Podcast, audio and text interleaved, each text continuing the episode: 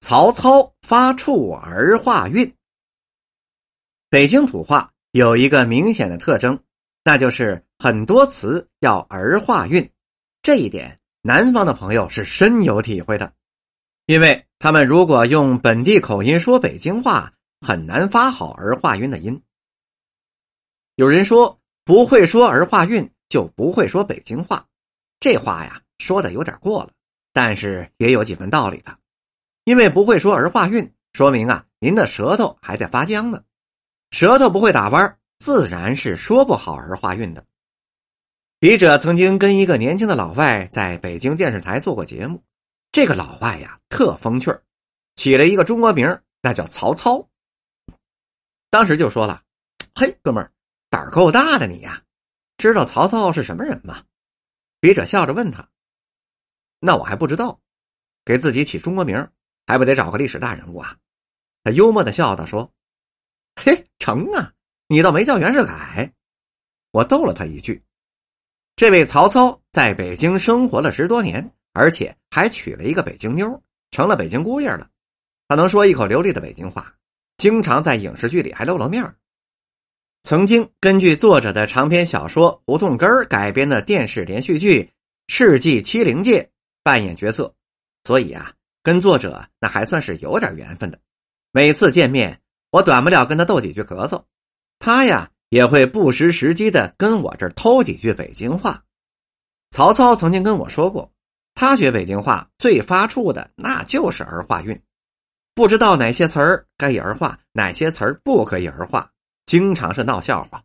比方说，他最早说长安街加了儿化韵，就说成了长安街了；说姑娘加了儿化韵，就成了姑娘了；说爸爸加了儿化韵。就说成了爸爸了，你以为儿化韵是甜面酱呢？蘸什么都能吃啊，见什么都儿化呀，能不画出乐子来吗？我呢就跟他开起了玩笑，说道：“的确，别说老外了，就是老内也经常说不好这儿化韵。其实儿化韵不难掌握，首先啊，您得弄明白什么是儿化韵。儿化韵也叫做儿化音。”是说话时卷舌发生的音变产生的，如韵母啊、喔、呃、呜的音节，以及韵母为呀、哇、嗷、呦、喔、嗷、呦等，后面可以直接加儿化，儿化了的韵母就是儿化韵了。普通话除了二、呃等韵外，三十九个韵母中有二十六个是可以儿化的。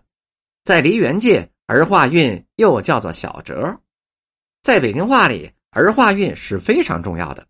很多的时候，加不加儿化韵，意思就很满拧了。北京相声界的二赵，指的是赵振铎和赵世忠，他们说过的相声名段《八扇屏》，其中就有这么一段：甲说到北海公园洗了个澡，乙说北海的水深着呢，你下去洗澡。要是淹死了怎么办呢？我说我洗了个澡，怎么会淹死呢？你这是洗什么澡啊？我洗的是吃的那个澡。哦，你说这是洗澡啊？您瞧瞧，这洗澡和洗澡是同音，但澡必须得加上儿化韵，否则就会闹误会了。在现实的生活当中啊，这种例子还很多。比方说，白干，原意是白忙活了，加上了儿化韵。就变成了白干这是指白酒的意思。头原意是指头部和头脑，加上了儿化韵就成了头这是指领导的意思。白面原意是吃的面粉，加了儿化韵那就成了白面那就是毒品了。冒火原意是着火起火的意思，加上了儿化韵就成了冒火了，这是指人在着急生气了。水牛。原意是指耕的牛，加了儿化韵就成了水牛、蜗牛，牛就读成了妞了。摊动词，用手把东西铺开，加了儿化韵就成了名词，小摊儿、出摊儿了。当然，有些北京话不加儿化韵，是用来的发音就会引起许多误会，比如像药丸，其发音是要药丸。药完，那就是要快死了。药还没吃呢，人就要完了，岂不是找挨骂吗？所以一定要说药丸儿。还有像走位，发音是走位。北京人吃什么东西，走到哪儿都说是有说辞的。比方说喝酒，有人走皮，那是指脸红；有人走肾，那是指爱撒尿。走位是怎么回事呢？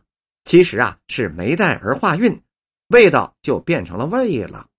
一家人话音走味儿，那就都听明白了。您说是吗？